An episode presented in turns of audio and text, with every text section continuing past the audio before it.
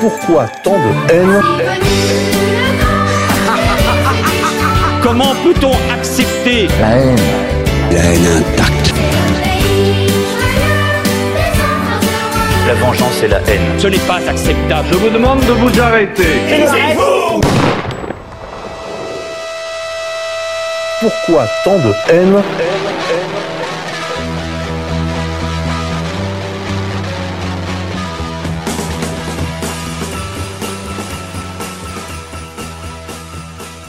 Jean-Marie Le Pen, bonjour. Bonjour.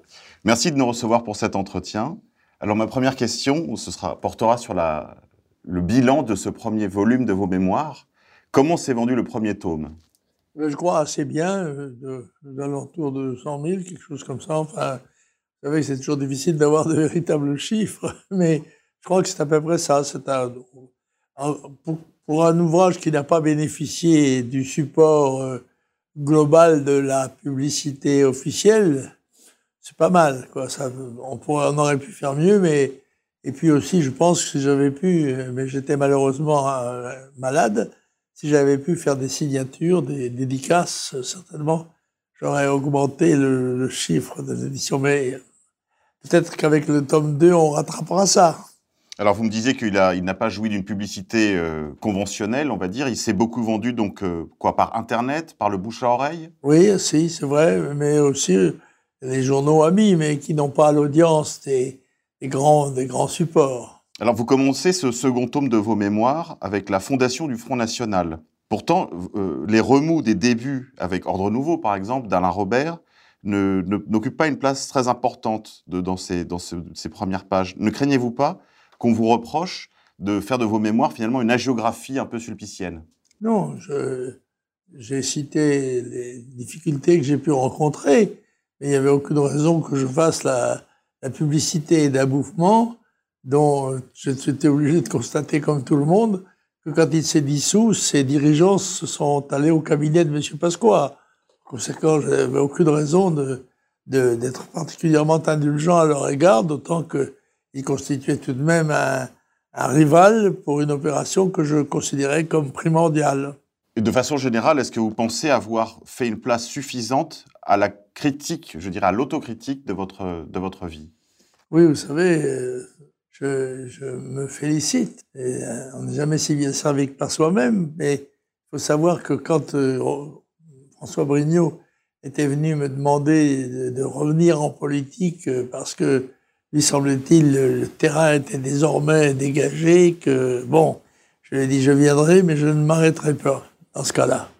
Et la première élection présidentielle, en 74, je fais 0,74% des voix, ce qui était un alibi suffisant pour rentrer chez soi. Et je ne suis pas rentré chez moi. J'ai continué imperturbablement une véritable traversée du désert. Eh bien, je- quand il y avait tout de même quelques rebelles qui me tiraient dessus, il y avait aucune raison que je leur fasse des fleurs. Est-ce que vous pensez avoir laissé un document pour l'histoire avec ce deuxième tome de vos mémoires? Oh mon Dieu, écoutez, oh, quand on regarde les galaxies et qu'on se dit que notre galaxie euh, représente un, une des, du milliard, on n'a pas trop d'illusions sur la, la place que l'on occupe dans l'univers, mais cependant, nous sommes là, donc euh, on remplit son office. Vous avez parlé avec nos confrères de la grosse presse de, des 65 élections, je crois, que vous avez... 61. Pardonnez-moi, des 61 élections que vous avez menées en 50 ans de vie politique.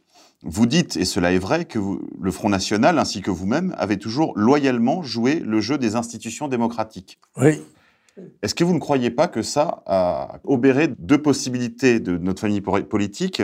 D'une part, cette discipline institutionnelle, cette loyauté démocratique a eu, selon moi, l'inconvénient de nous faire, de, de nous opposer à des adversaires qui, eux, ne faisaient euh, cas d'aucune loyauté. Ils, ils ont utilisé Non, mais toutes bien les- sûr, mais c'était ça ou rester chez soi, puisqu'il n'y avait pas d'alternative au système en place. Par conséquent, euh, je, comme tout combattant, je ne choisissais pas le terrain. Le terrain m'était en quelque sorte imposé, ben, je l'assumais. Je je me battais sur le terrain sur lequel je me trouvais et avec les possibilités qui étaient les miennes, qui étaient, il faut dire, modestes. Je crois que la science politique vous fera justice de ce point. En effet, euh, le Front National ainsi que vous-même avez toujours été assez loyaux, très loyaux, jouant les institutions. Je crois qu'aujourd'hui, c'est un acquis de, je dirais, de la science politique. Nous n'avions pas la force, en toute hypothèse, de faire autrement.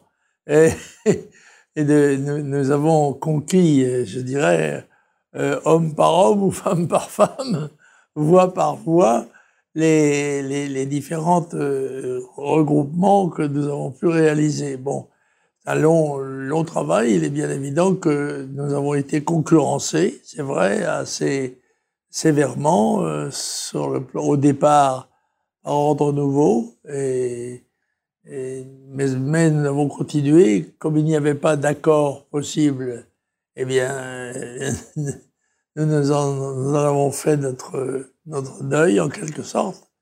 Et nous avons continué seuls. Et cela étant, de toute évidence, euh, euh, Chirac était complice de l'élection de François Mitterrand, et il l'a été tout du long d'ailleurs de son, des septennats de celui-ci. Et quelles leçons vous tirez aujourd'hui de, de, toutes cette, de toutes ces expériences électorales, de ces décennies de jeu électoral? Ben, Il s'agissait, nous n'avions pas à vaincre le peuple français, mais tenter de le convaincre et nous avions foi dans les, la valeur des arguments qui étaient les nôtres. Et d'ailleurs, la, la, suite euh, a prouvé que Le Pen avait raison, somme toute, euh, et que j'avais été probablement plus lucide, en tout cas plus perspicace, peut-être euh, plus voyant que d'autres, euh, en annonçant que les, événements qui allaient se dérouler et qui tenait, selon moi, à, au changement sociologique considérable que connaissait le, le monde, et la France et l'Europe, bien sûr. Est-ce que vous croyez que les choses eussent été très différentes si vous n'aviez pas été sur la photo? Bah, Il n'y aurait pas eu de Front National, je pense. Euh, j'en ai quand même été le moteur. Oui, je parlais en général dans, dans la photo du, du, paysage politique français. Si vous aviez été totalement absent de la photo, Croyez-vous que les choses eussent été très différentes? Je ne sais pas. Je ne tire pas de plan sur la comète et je ne suis pas Madame Soleil. Je ne sais pas ce qui serait passé si ce qui s'est passé ne s'était pas passé. Vous avez été, à la notable exception de François Mitterrand, le dernier représentant de la culture française sur l'arène politique. Vous avez euh, des lettres, vous parlez un français soutenu, encore que vous sachiez employer et varier les niveaux de langue. Je pense à, je vais te faire courir rouquin. Ce qui est encore une preuve de votre culture et de vos lettres. Vous êtes définitivement un citoyen de cette République des lettres françaises. Vous êtes euh, plutôt un gars sympathique et vous étiez le seul capable de faire euh, de l'ombre à Jacques Chirac à une table, une table française. Vous étiez apprécié euh, dans les classes populaires et euh, vous avez euh, fait, vous auriez certainement fait meilleure figure que François Hollande sur la photo présidentielle dans toutes les mairies françaises que s'est-il passé, Jean-Marie Le Pen? Comment est-il possible que vous ayez, vous n'ayez pas pu convaincre face à des gens qui étaient moins qualifiés que vous et certainement plus nocifs? Oui, mais pas Il faut savoir que l'établissement, c'est quelque chose qui existe. Euh, la, la, la, différence qu'il y a entre euh, mes adversaires et moi, c'est que eux, quand ils sont arrivés en politique, ils n'ont eu qu'à mettre leurs pieds dans les chaussons de leurs prédécesseurs. Et en fait, euh, le chemin était déjà tracé alors que pour le Front National, il fallait pratiquement tout reconstruire, tout reconstruire, surtout après la, la déroute de, de l'Algérie française. Et je dois dire que j'ai un regret en politique, c'est en, en 65 euh, d'avoir euh, aux élections présidentielles, alors que j'étais le, maître total de la manœuvre, euh, choisi de présenter Tixier-Vignancourt et ça a été une erreur. J'aurais dû me présenter moi-même, mais je me trouvais trop jeune. À l'époque, ça n'était pas à la mode. Et donc, puisque Le Canuet passait pour le, le, candidat de la jeunesse, alors moi qui avais 10 ans de moins que lui, évidemment, ça m'était... J'ai hésité et puis je ne me suis pas présenté. J'ai présenté quelqu'un donc était très notable dans les milieux nationaux. Euh, il avait rempli des rôles très intéressants dans la défense des, des, de Salan et d'un certain nombre d'autres. Mais euh, malheureusement, il, il, a voulu présenter ses propres candidats. Il en a présenté cinq, je crois. Ce faisant, il nous a coupé l'herbe sous le pied parce que moi, je n'avais fait la campagne euh, présidentielle Tixier, le comité TV, que pour préparer le Front National. Et euh, j'avais donné comme objectif 100 000 adhérents et 100 fédérations. Et en fait, à la fin de la campagne, l'objectif est atteint.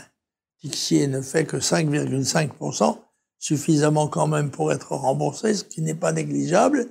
Et mais malheureusement, ces initiatives euh, ont, coulé en quelque sorte le projet que j'avais euh, j'avais jeté en avant. Et malheureusement, euh, nous avons perdu là peut-être 10 ans ou 20 ans.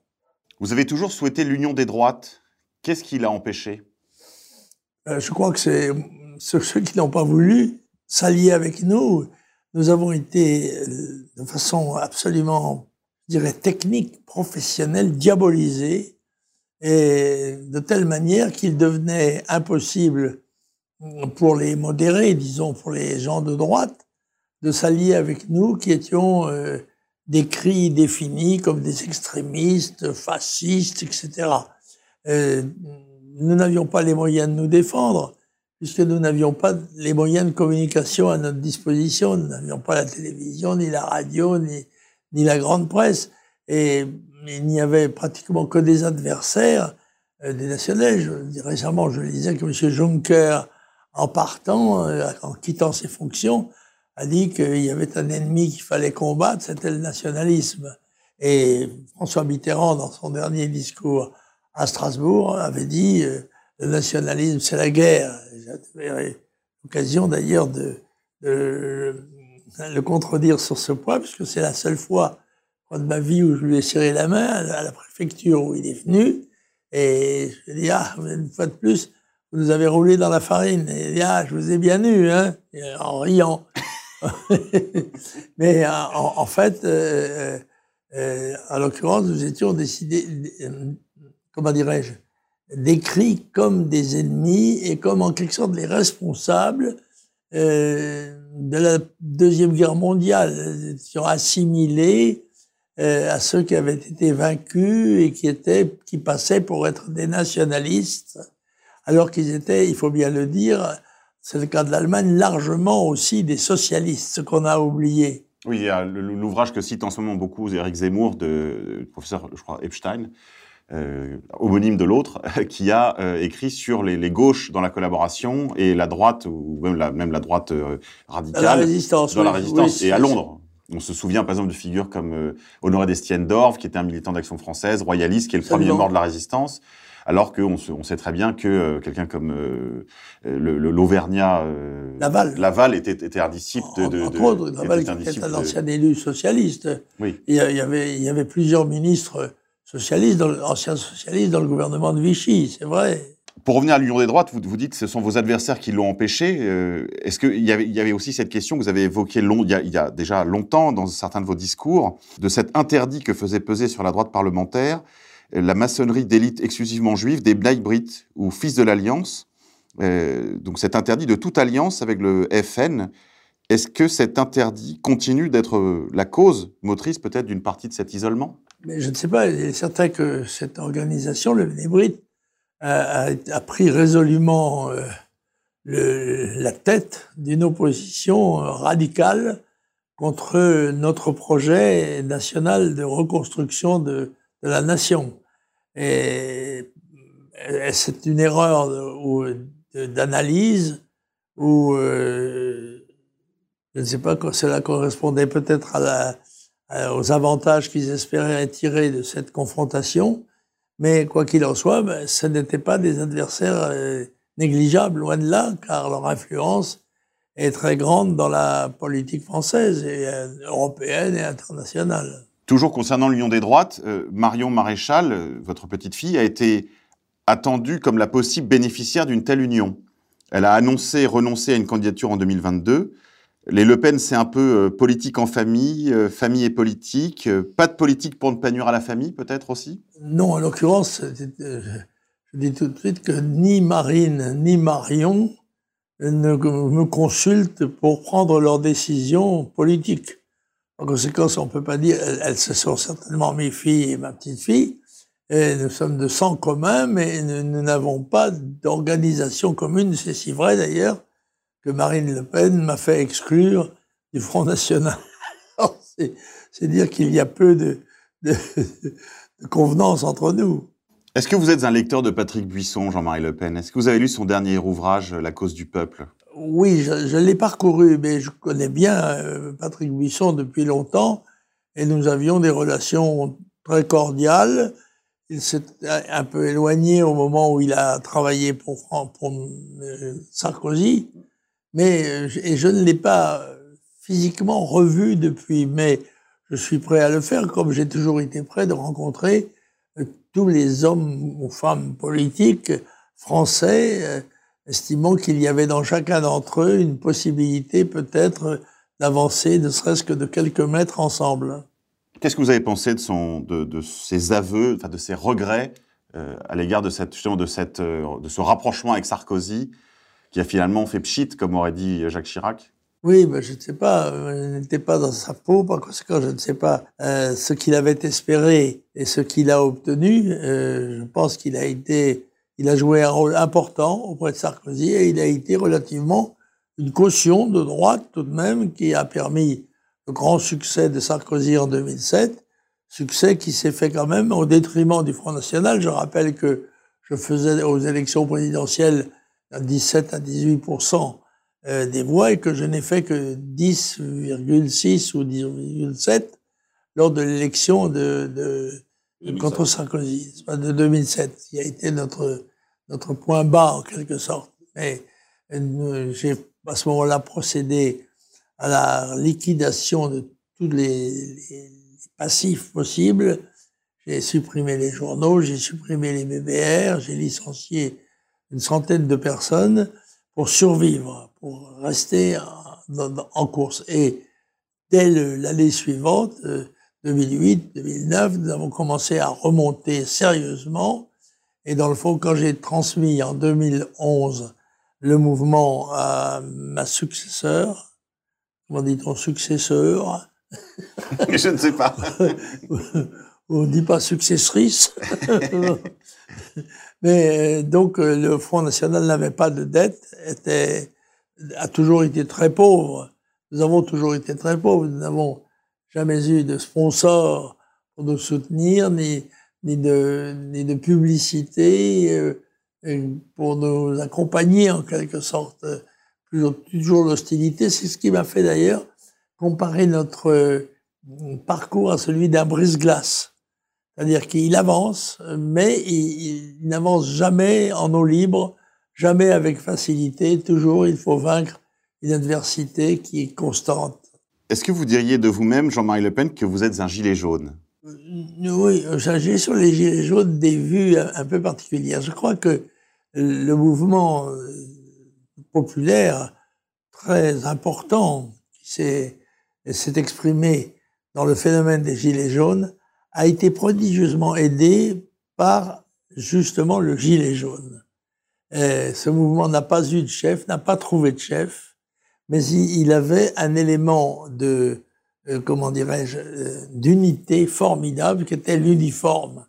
Les Français sont tenus d'avoir un gilet jaune dans leur voiture, par conséquent tout le monde avait pratiquement un gilet jaune. Et le fait, ce gilet jaune, cet uniforme, euh, a, permis une action commune de gens qui n'avaient pas toujours les mêmes euh, objectifs ni les mêmes raisonnements. Qui sont selon vous leurs adversaires les plus déterminés de ces gilets jaunes? C'est l'établissement, c'est tous ceux qui pensent que les choses ne vont pas si mal que ça, qu'il vaut mieux que ça dure. Comme disait Laetitia Ramolino, la, la mère de l'empereur, pour vous que ça dure. Alors, les gens qui sont en place et qui bénéficient des avantages ou des prébendes du système considèrent que ceux qui veulent reconstruire la France sur d'autres bases et avec d'autres objectifs euh, sont des, adversaires et même pour certains des ennemis qu'ils combattent euh, sans aucune réserve. Dans votre deuxième volume de mémoire, j'ai trouvé que vous abordiez finalement assez peu une loi très importante, qui était la loi, une loi qui, qui inquiète beaucoup les Gilets jaunes, justement, qui, sur laquelle ils se penchent, et qui, d'une certaine manière, est une occasion pour eux d'ouvrir les yeux sur la situation politique française. C'est la loi qu'on qualifie de Pompidou-Rothschild, qui faisait obligation à l'État français d'acheter l'argent qu'il emprunte sur les marchés mondiaux. C'est vrai. C'est vrai que ça a été une initiative qui a modifié profondément les conditions de la politique française, c'est sûr. Euh, mais encore une fois, nous étions des observateurs, nous pouvions être des critiques, nous n'avions aucune responsabilité dans ce genre de, de décision. Mais c'est vrai que cet, cet élément euh, de financement de l'État a été euh, capital et a eu des conséquences considérables. Et nous avons d'ailleurs, à partir de là, créé une dette qui devient vertigineuse et qui ne connaît pas pratiquement de limite et on ne voit pas comment la France pourrait euh, rembourser sa dette. Elle assume, je crois, le paiement des intérêts, qui est de de 40 milliards par an, mais tout à fait dans l'incapacité d'en rembourser le capital. Il y a trois autres lois, selon moi, scélérates qui, sont abordées dans, votre dans vos mémoires, qui, sont, qui peuvent retenir l'attention de nos auditeurs. Il y a la loi Chirac-Giscard-Bouygues. Le regroupement familial. Le regroupement familial. 1974.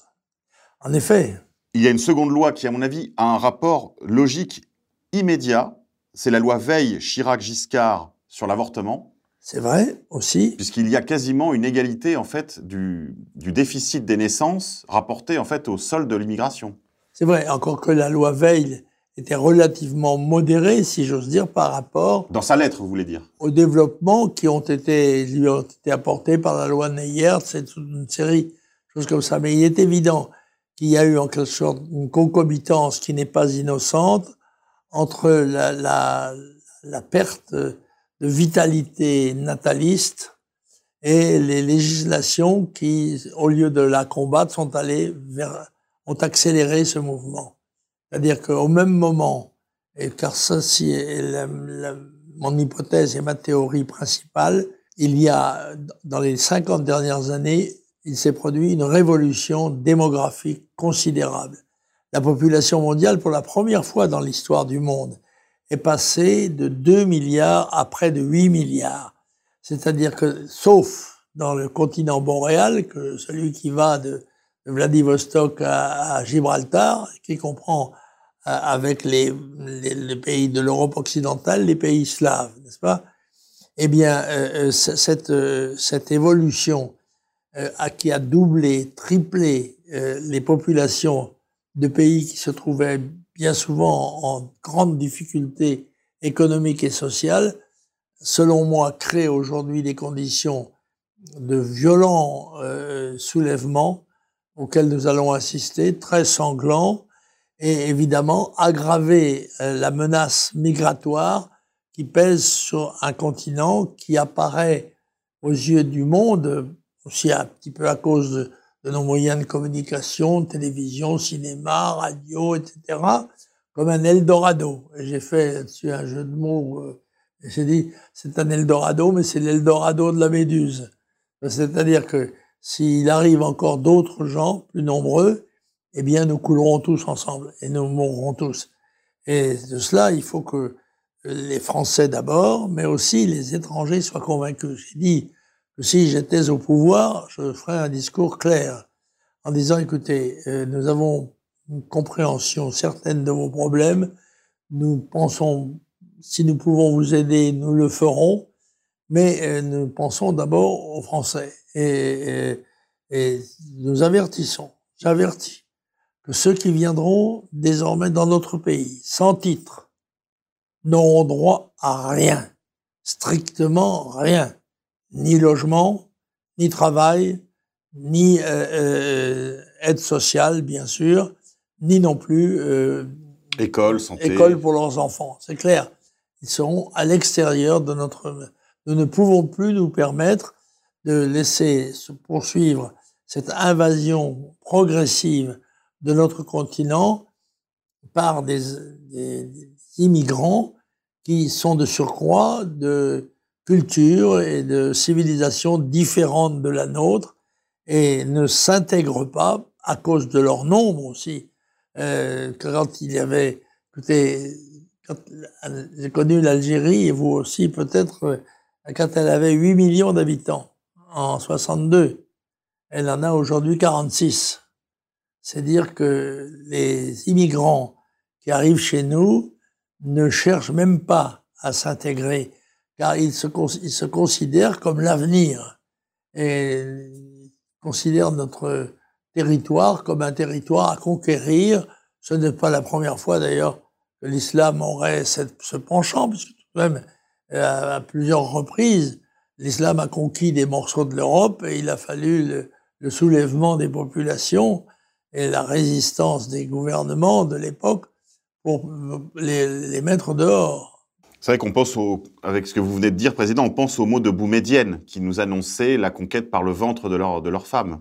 Et peut-être demain des nôtres, d'ailleurs. Oui, il a dit euh, nous gagnerons la bataille avec le ventre de nos femmes. Oui, c'est c'est sûr que alors bien sûr, ceci eût dû pousser nos pays euh, non pas à favoriser l'avortement, mais au contraire à favoriser les, les naissances, la famille, euh, comme un comme un objectif absolument fondamental et à limiter extrêmement sévèrement l'immigration dans notre pays, car quelle qu'elle soit, si elle était d'origine européenne, elle, comme elle l'est en partie, pour un tiers à peu près, jusqu'à présent, mais et elle vide d'un de, d'un certain nombre de gens qui leur sont nécessaires des pays d'où viennent ces gens. Et déséquilibre un peu, même beaucoup, l'Europe.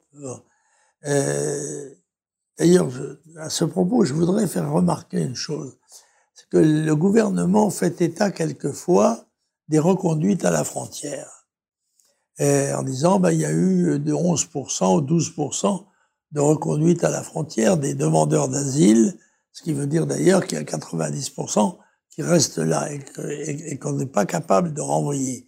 Mais ce que l'on renvoie sont essentiellement des Européens ou encore des Mahorais, des gens de Mayotte. Alors ça fait des statistiques mais on, en fait, on fausse les, statistiques euh, aisément. Aisément, mais, mais ces statistiques sont faussées. les Français sont trompés. Les, les gens qui viennent, en particulier d'Afrique, du Maghreb, d'Afrique du Nord et d'Afrique noire, ne sont pas renvoyés chez eux. Nous n'avons pas les moyens matériels, militaires, ni la volonté jusqu'à présent de les renvoyer. La seule chose que l'on puisse faire, je crois, d'efficace, c'est de les dissuader de venir et de ne faire aucune concession, de réviser toutes nos lois euh, de naturalisation, de, de droit du sol, euh, droit d'asile, droit d'asile, etc. Tout ceci doit être complètement modifié dans le cadre d'une guerre, car ce qui nous est fait, c'est une guerre démographique. Et nous devons nous mobiliser, prendre des mesures drastiques qui ne sont pas des mesures qui appartiennent à, une vie démocratique ordinaire, nous devons nous considérer comme en état de guerre et, et, sur le point d'être menacés, menacés sur le point d'être envahis et soumis. Il y a une autre loi qui a retenu mon attention, c'est la loi Fabius-Guesso. Euh, c'est vrai qu'à chaque fois qu'on veut parler d'un sujet en faveur de la famille, de la patrie, on nous ressort un peu tout le temps les, les heures les plus sombres de notre histoire. Il y a eu évidemment pour vous ça a marqué, ça a marqué peut-être un tournant dans votre carrière politique aussi, l'affaire du détail, euh, qui a toujours été un prétexte à vous enfoncer. Hein, et dès lors qu'on propose une réforme en faveur de la famille, de la patrie, de la justice sociale, dès lors qu'on critique les nouveaux États confédérés, hein, le lobby LGBTQX, les immigrés clandestins, on nous jette au visage les heures les plus sombres, le nazisme, la Shoah, les chambres à gaz.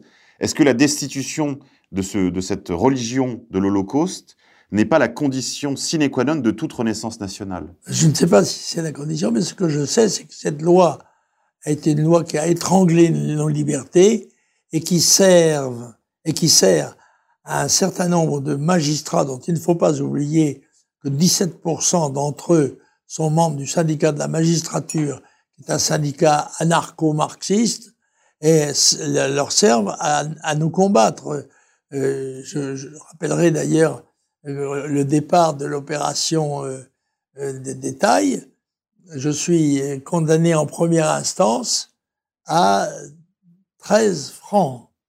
de dommages et intérêts, un franc par association. Car ces, ces procès servent aussi à financer les organisations, les ONG de gauche, n'est-ce pas? Et, et, en appel, je suis condamné euh, par euh, le président Estoupe, qui est compromis d'ailleurs maintenant de nouveau dans une affaire de l'arbitrage tapis, qui transforme la condamnation de 13 francs en 130 millions euh, qu'il a fallu payer. Et d'ailleurs, il y a eu une, une ressucée. L'affaire était civile à ce moment-là. Elle n'était pas pénale.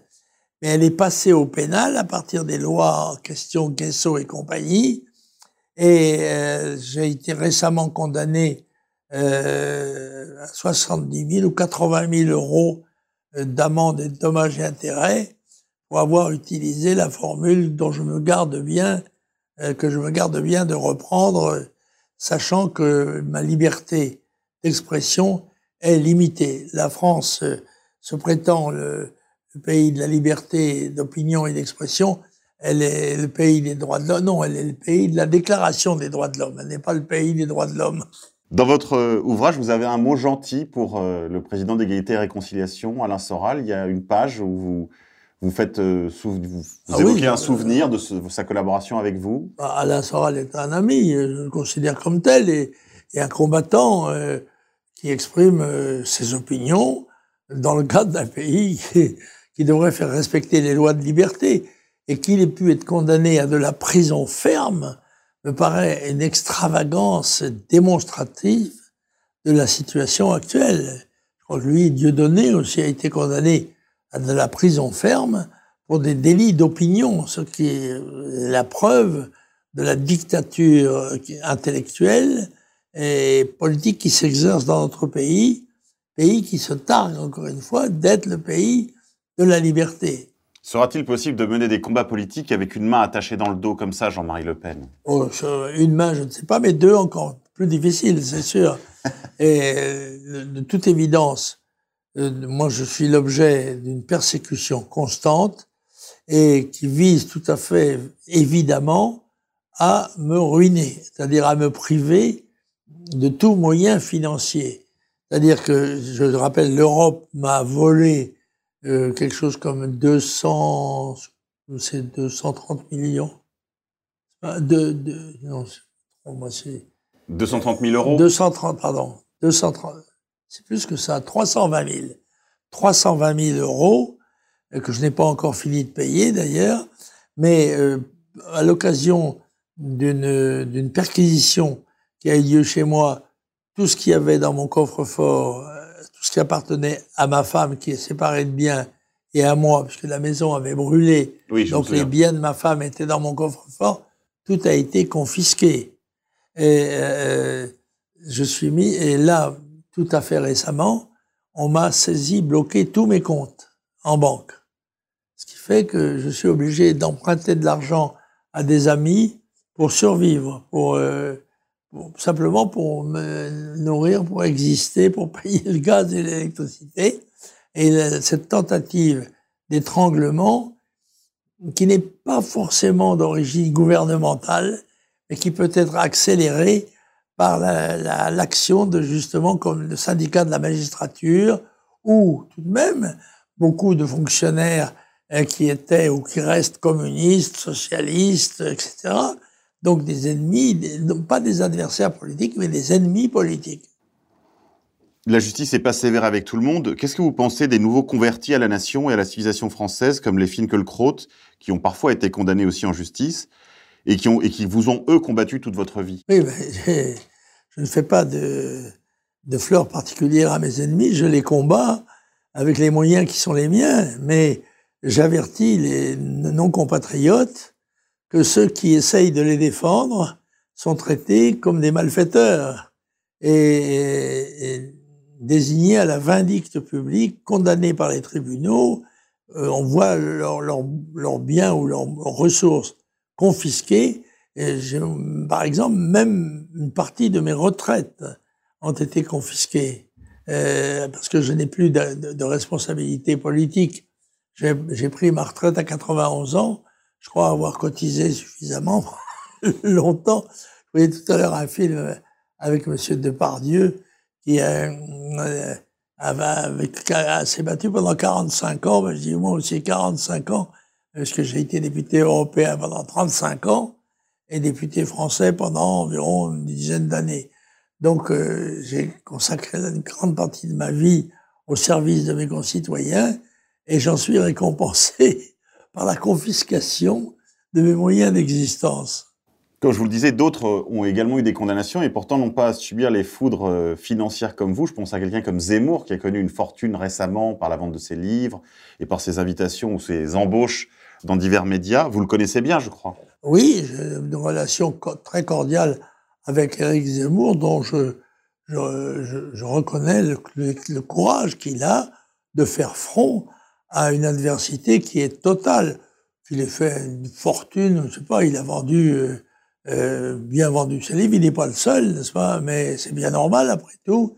C'est son moyen de vivre, c'est un journaliste. Hein. Bon, il vit de ses écrits, euh, mais j'admire Zemmour, j'admire le courage qu'il a de faire face à, à, cette, à, ce complot géant, en quelque sorte, contre nos libertés. Vous croyez à la sincérité de ces prises de position? Est-ce que vous croyez qu'il est possible cependant qu'il y ait des arrière-pensées au service d'une certaine euh, vision israélienne de la situation française, si vous voulez? Je ne crois pas. Je ne vais pas. Non, je ne pense pas je, crois à la sincérité de Zemmour dans sa démarche d'opposition et je crois euh, au risque qu'il prend euh, de, les assumer, euh, car très peu de gens ont le courage de le faire dans la classe politique et, dans la classe médiatique. Une jeune femme vient d'évoquer devant le président de la République une, une éventuelle guerre civile. On pense aussi aux mots de Gérard Collot sur le perron de, du ministère de l'Intérieur quittant ses fonctions et prévenant d'une éventuelle séparation des Français. Le, le président François Hollande lui-même a parlé de partition. Qu'est-ce que vous pensez, vous, de cette éventualité d'une guerre de basse intensité opposant des groupes euh, en France, mais réunis sur des dénominateurs identitaires communs? Mais le fait que des hommes politiques euh, en vue, en quelque sorte, osent le dire, me paraît extraordinairement euh, mobilisateur. Parce que quand c'est nous qui le disions depuis des décennies, nous passions pour des excités et des gens euh, pas raisonnables. Mais quand on voit les, déclarations de Hollande sur la partition, imaginez un président de la République disant que la République une et indivisible pourrait être partagée, mais, sur quelle base? Puisque pratiquement l'immigration est présente euh, de plus en plus massivement d'ailleurs dans toutes les villes françaises, toutes les grandes, non seulement les grandes villes, mais les villes moyennes. Je suis allé l'autre jour, je suis passé à Mulhouse, où il y a, je crois, 40% d'immigrés. Bon, et il n'y aura pas besoin, dans un système majoritaire à deux tours, il n'y a pas besoin d'avoir la majorité absolue pour peser sur la politique. Il suffit d'avoir de participer à la majorité relative et d'appuyer telle ou telle liste, mais il est possible, on le verra avec des listes communautaristes, parce que la, la pression se fera d'autant plus grande que le mouvement migratoire continuera à alimenter des entités qui sont volins nolins devenues des entités étrangères, ayant à notre égard le, sentiment d'une rivalité, voire même d'une conquête. Euh, euh, ils ne cherchent pas à devenir français. Euh, la France est un pays qu'ils méprisent, dont ils se servent et dont ils espèrent un jour, je pense, prendre le commandement. Voilà, c'est clair. Est-ce que les Français sont conscients de ça? Je crains que non, pas encore. Et vous savez, euh, MacArthur a écrit une page qui s'appelle euh, Général MacArthur américain, euh, Too late, trop tard. Et MacArthur dit trop tard, ce sont les deux mots qui expliquent tous les échecs. Avoir su trop tard, avoir compris trop tard, avoir agi trop tard. Or, je rappelle que la première affiche du Front National en 1972 c'était avant qu'il ne soit trop tard. Nous étions déjà à ce moment-là conscients des éléments de, de décadence que comportait notre politique et notre civilisation et nous ne connaissions pas encore les dimensions de l'explosion démographique qui allait se produire justement à partir de ces années-là, qui transforme complètement, d'une manière que je dirais presque tellurique, le, phénomène. Ce qui fait que euh, je, divergeais un petit peu avec euh, mon ami Martin Pelletier, puisqu'il vient, vient de sortir un livre sur la révolution arc-en-ciel, dans lequel il dit il y a, y a un projet politique derrière toutes ces euh, évolutions, sont des gens, des mondialistes, qui veulent par tous les moyens arriver à détruire les frontières, les nations, etc. Et j'ai fait une petite réserve, j'ai dit, il ne tient pas compte tout de même de l'explosion démographique qui crée un déséquilibre fantastique entre le reste du monde et le continent boréal, et ceci à tout risque pour nous. Par conséquent, nous devons être en situation d'avoir à nous défendre, d'être submergés, non pas en l'an 2100, mais très bien avant et dans, dans la décennie qui vient, et peut-être même les années qui viennent.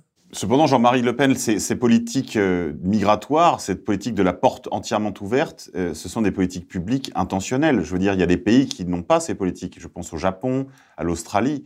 Donc ça veut bien dire que ce n'est pas un phénomène seulement naturel. Il y a bien une intentionnalité dans, la, dans le projet d'immigration et de métissage généralisé de, des continents du Je ne sais pas si c'est si de la faiblesse, de l'incompétence ou euh, une complicité idéologique il doit y avoir un petit peu de tout ça, ça dépend des, personnes sans doute, mais le fait est que il n'a pas, il n'est pas porté remède jusqu'à présent, parce qu'il semble que le président de la République, M. Macron, ait pris conscience des problèmes de l'immigration très récemment. Peut-être pas tout à fait dans sa dimension réelle, mais euh, dans tous les cas, on a, eu un, aperçu. Or, il est évident que les mesures à prendre sont des mesures drastiques qui changent radicalement l'attitude que nous avons à l'égard des gens qui essayent de venir chez nous. Il faut être clair, nous sommes en guerre et si euh, nous n'agissons pas rapidement, euh, nous allons la perdre. Elle est déjà en train d'être perdue. On va passer à la deuxième partie de l'émission, mais d'abord, carte blanche au Bayou. Pierre-Marie, vous m'entendez? Des maths à toutes et à tous, des maths, bonjour, car le breton que je suis ne peut que se réveiller à l'idée de participer à une émission dont l'invité, Jean-Marie Le Pen, est souvent surnommé le menhir. Souvent, mais pas toujours, car quelques autres fois ce fut négationniste, malhonnête, assassin, détourneur d'héritage, et j'allais oublier, ce n'est pas le moindre détail de l'histoire des chambres à enfumage, mangeur de juifs. Mais Le Pen, ce héros de colibé en procès d'attentat en trahison, a tenu bon. Il est un exemple à suivre. Un jour de désespoir, j'ai voulu me rendre sur la terre de mes ancêtres, le Morbihan. Crever pour crever, ce ne serait pas sans avoir retrouvé la maison devant laquelle posait, pour la photographie, une famille nombreuse en costume traditionnel. La photo date d'environ 1905.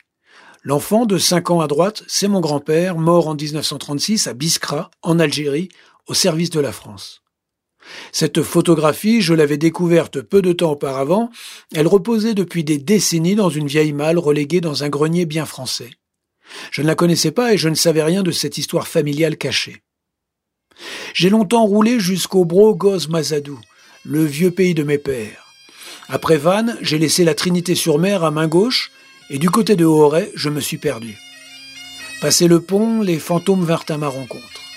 À 2 heures du matin, j'ai coupé le contact sur la petite place de Loqualmadon, 3408 âmes. Les faisceaux des phares ont guidé mon regard vers un monument aux morts. Le premier nom parmi des dizaines de noms de tombés pour la France, le premier nom déchiffré a été celui de Le Pen. Ce nom gravé sur un humble granit, je l'ai reçu en pleine face comme un signe. J'ai médité sur les épreuves surmontées par Jean-Marie.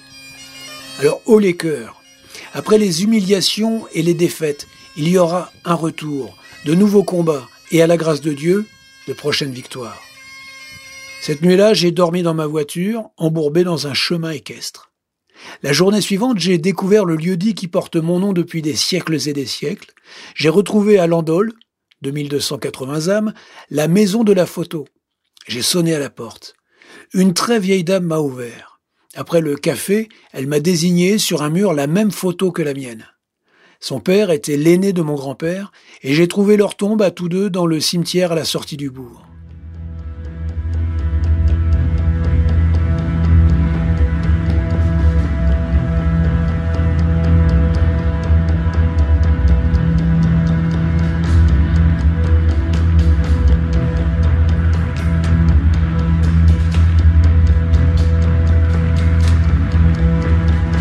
Les avanies endurées ne servent à rien si elles ne nous mènent pas à l'étude.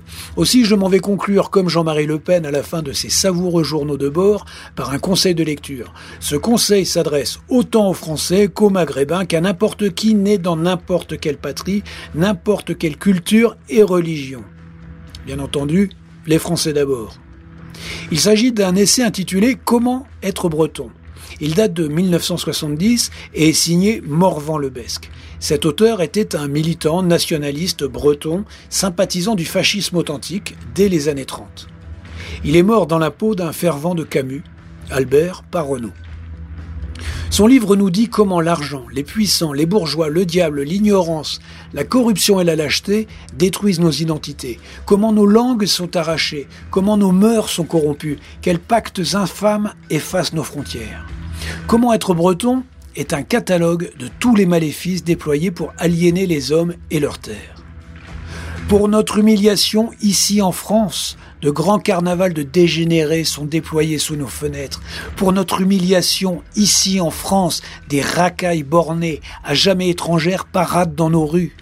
Pour notre humiliation, ici en France, des envahisseurs bafouent notre hospitalité et méprisent nos lois avec la complicité active des classes supérieures traîtresses et de leurs représentants félons.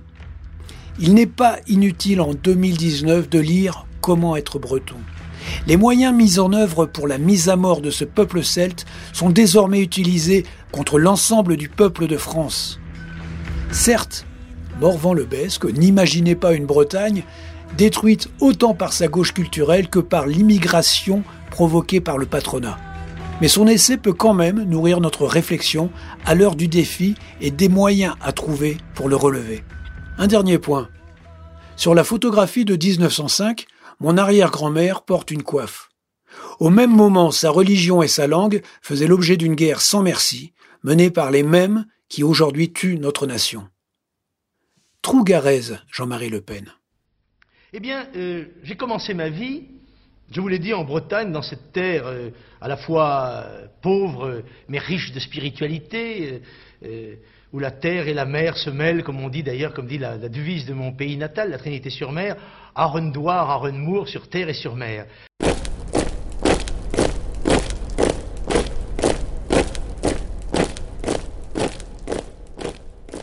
Jean-Marie Le Pen, encore deux questions, deux, trois questions. La mort approche, quand on écrit ses mémoires, Jean-Marie Le Pen, à l'approche de la mort, comment est-ce que Jean-Marie se, sent? Écoutez, je, n'ai jamais pensé à mon âge avant d'avoir 90 ans. Mais à 90 ans, je me suis dit quand même, maintenant tu entames la dernière ligne droite. Et à la fin, ben, il faut sauter, quoi. il n'y a pas de doute. Mais vous êtes para, je crois. Je me pose, oui, je suis un officier parachutiste de la Légion étrangère euh, en Indochine et en Algérie. Mais euh, je, je, suis relativement euh, calme euh, devant cette perspective qui est celle de tous les hommes, tous les êtres humains, à un moment donné, sont appelés à disparaître. Et il y a ceux qui ont la chance de croire qu'il y a une autre vie et ceux qui n'y croient pas. il est évident que les comportements peuvent différer. Moi, je suis de ceux qui espèrent espérer. Je comprends. Vous êtes, vous êtes dans une sorte d'agnosticisme euh, euh plein d'espérance. Oui, c'est-à-dire que je, je me dis, mon Dieu, euh, le saut dans l'infini, dans l'éternité, comporte un tel renoncement à tout ce que nous avons aimé et connu que j'ose espérer qu'il y a une autre vie, que celle-là mais je n'ai aucune certitude. Et donc le, le, le, le, garçon que vous avez été, qui a été élevé dans un foyer catholique, j'imagine Oui. sur les terres, euh, les terres très bretonnantes de la Trinité-sur-Mer. Est-ce qu'il y a eu un retour de ce Dieu que vous venez d'évoquer? Est-ce qu'il est revenu un peu plus dans votre vie à l'approche du crépuscule? Oui, je, je, je, je pense que Dieu a autre chose à faire que de s'occuper de Jean-Marie Le Pen. Mais euh, je pense que je suis une de ces créatures et qu'à ce titre, peut-être, je ne suis pas totalement oublié. Euh, c'est au moins l'espoir l'espérance qui est la mienne. Cela étant, je connais comme tous les êtres humains le problème de l'angoisse de, de, la mort. Euh, il ne me taraude pas, hein, je n'y pense pas à longueur de journée, mais tout de même, euh, de temps en temps, je me penche sur le sujet et j'envisage. D'ailleurs, je comptais aller cette semaine à, la Trinité pour voir la tombe des miens et ma tombe future.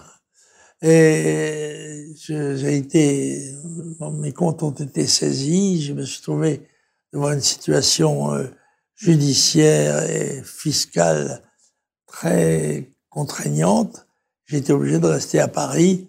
Je reprendrai cette, euh, cette visite plus tard, euh, à condition que Dieu me prête vie jusque-là. Justement, parlons de ça. Jean-Marie, les obsèques, elles seront nationales ou dans l'intimité familiale? Je ne vois pas comment elles pourraient être nationales, compte tenu du fait que euh, c'est le gouvernement qui décide si les obsèques sont nationales ou pas. Et il m'étonnerait que le gouvernement français considère que la, la mort d'un leader d'opposition, qui a été dans l'opposition toute sa vie, euh, constitue un événement tel qu'il faut appeler la, la, nation à se mobiliser pour ses obsèques. Le souvenir que j'ai de celle de M. Chirac m'a paru particulièrement répugnant, je dois dire que, et, et, particulièrement étonnant aussi, le fait que cet homme qui était retiré de la politique depuis plusieurs années bénéficie d'un faste exceptionnel pour à l'occasion de ses obsèques, m'a semblé l'hommage qui était rendu euh, euh, que la vertu rend au vice. C'est-à-dire, il était tellement symbolique euh, de, de la décadence française, d'une conception erronée du rôle de président. Le président, être président, ça ne consiste pas à aller serrer des mains et embrasser les petites filles. On fait ça, on est obligé de le faire pendant les campagnes électorales, mais on doit, doit limiter son effort et le reste du temps, on doit gouverner. Et en gouvernant, il faut prévoir ce que les conséquences des éléments dont on connaît la, dimension. Et il ne semble pas toujours que ce soit le cas et que les gens qui dirigent nos pays sont souvent, sinon aveugles, au moins très myopes euh, et un peu sourds quand même. Une dernière question, Jean-Marie, c'est la question science-fiction. On invente une machine à voyager dans le temps, Jean-Marie? Vous avez l'occasion de rencontrer le jeune homme que vous étiez à 30 ans. Vous n'avez que quelques, que une minute pour lui parler. Que lui dites-vous à ce Jean-Marie de 30 ans? Je lui dis, écoute, ne t'inquiète pas, continue selon ta conscience. Marche. Euh, va jusqu'au bout, euh, tant que tu pourras. Et si vous pouviez encore lui passer un petit message du genre euh, ne fais pas telle erreur, ne fais pas telle. La, quelle est la chose qui aurait pu changer le cours Je vous ai dit, je, je pense que j'aurais dû me présenter à l'élection présidentielle de 65. Et je pense que ça pouvait changer les choses, mais je ne l'ai pas fait. Par conséquent. Euh, y a-t-il un autre événement que vous croyez où ça aurait pu changer les choses? Un autre moment? Non, je pense que j'ai été, j'ai suivi une ligne droite. Euh, certains disent que ça manque de nuances, peut-être, mais euh, au moins ça m'a permis de, de, rester fidèle à moi-même, à mes idées, à mes convictions, à mon pays, à mes amis, à mes voilà. Et je regrette pas de ce que j'ai fait. Et, si je rencontrais mon mon, mon double à l'âge de 30 ans, je lui dirais écoute, euh, n'hésite pas, continue sur la voie que tu que tu choisis, qui est celle du service du pays et de tes compatriotes, et leur amour aussi. D'ailleurs, mon livre est dédié, pas, euh, euh, à, à, la France, euh, aux miens et aux Français. Voilà, c'est le souhait que j'exprime en n'ayant pas trop d'illusions sur l'importance que ma vie a dans la vie de la nation. Jean-Marie Le Pen, merci. Sic transit Gloria Mundi.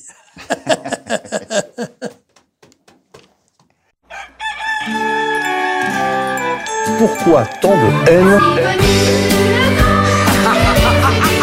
Comment peut-on accepter La haine intacte. La vengeance et la haine. Ce n'est pas acceptable. Je vous demande de vous arrêter. Pourquoi tant de haine